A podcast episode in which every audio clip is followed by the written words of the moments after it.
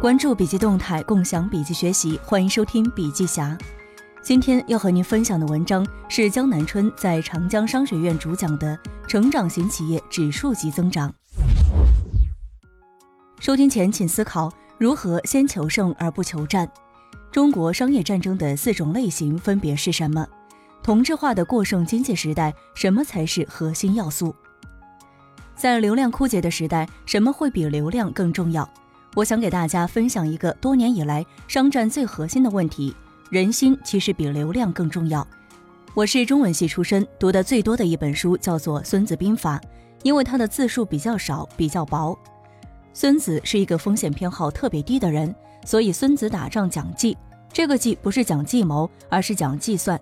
他的基本逻辑是说，我计算出一定能赢你，叫做先求胜不求战。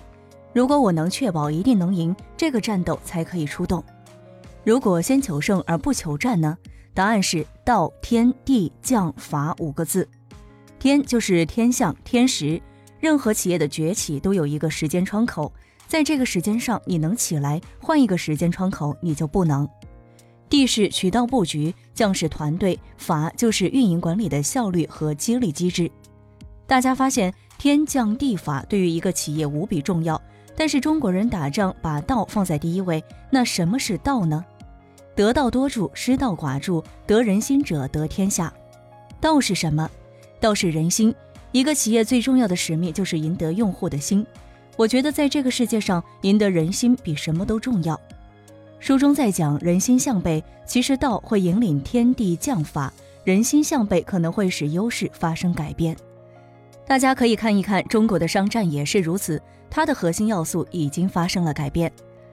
三十年前，商战的核心要素叫生产端。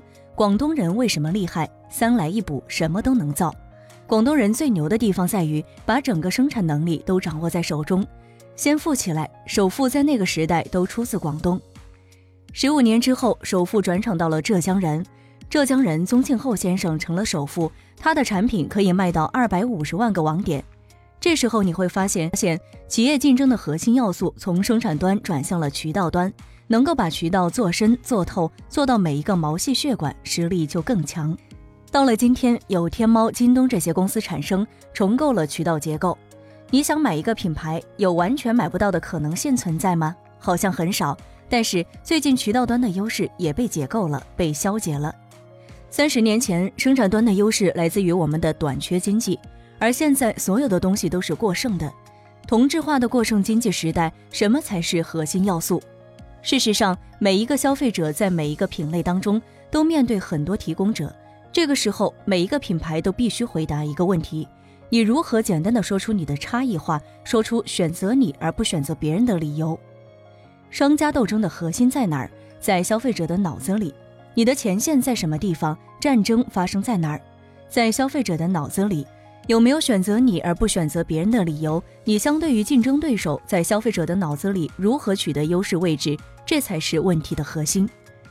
我认为中国的商业战争通常是四种类型：第一是当行业没有领导品牌的时候，你要做什么？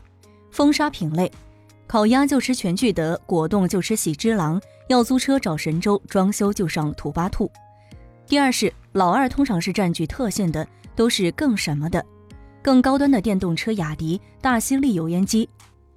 第三是聚焦业务，就是做一个垂直领域，守住自己的一个独特地方，可以守住一个省，在这个省里是最大的，可以守住一个行业人群，聚焦了某种品类。第四是开创新品类，大家都不带你玩，你索性开创新品类。商业战争跟军事战争非常像，军事战争也有四种方法，一是老大做防御战。